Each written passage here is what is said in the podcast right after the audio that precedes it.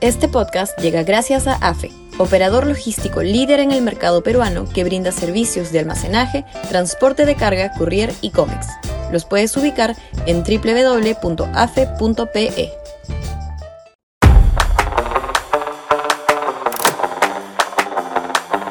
Que vivan los muertos. Sudaca, Perú. Buen periodismo. Que maten a todos. Va la discreción. Es el grito que resuena en casi todos los espacios virtuales de la derecha peruana, demostrando una vez más que este sector socioideológico no entiende el país ni su problemática y que vive encerrado en una burbuja sociológica que le impide por ello desarrollar y organizar propuestas políticas sociales inteligentes para conquistar a la ciudadanía a favor de su causa. Es cierto que en una circunstancia extrema de riesgo vital, la policía o las Fuerzas Armadas están autorizadas legalmente a usar sus armas en defensa propia, pero en muchos casos esa situación se puede y se debe evitar. Es correcto ante el desborde decretar estado de emergencia, pero no se puede caer en el juego de los instigadores de la violencia que justamente lo que buscan son muertos para capitalizar en favor de sus indignos intereses. No hay pena de muerte por bloquear una carretera ni por, ni por incendiar un local privado público. Hay penas, por cierto, que incluyen la carcelería y es a ello a lo que nuestras fuerzas del orden deberían apuntar, a detener a los revoltosos en flagrancia, ponerlos a disposición de la Fiscalía y que el juez determine la sanción penitenciaria correspondiente. Pero eso no ocurre, a nadie le pasa nada.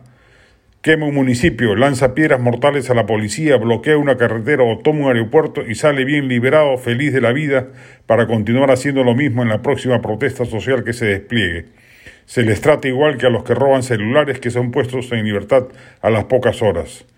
Si todos los que cometen este tipo de delitos fueran enjuiciados y purgasen su justa estancia en prisión, amainaría mucha de la violencia que vemos desplegarse con impunidad en el Perú cada vez que un gremio, un sindicato o un grupo de manifestantes decide expresar su descontento en las calles.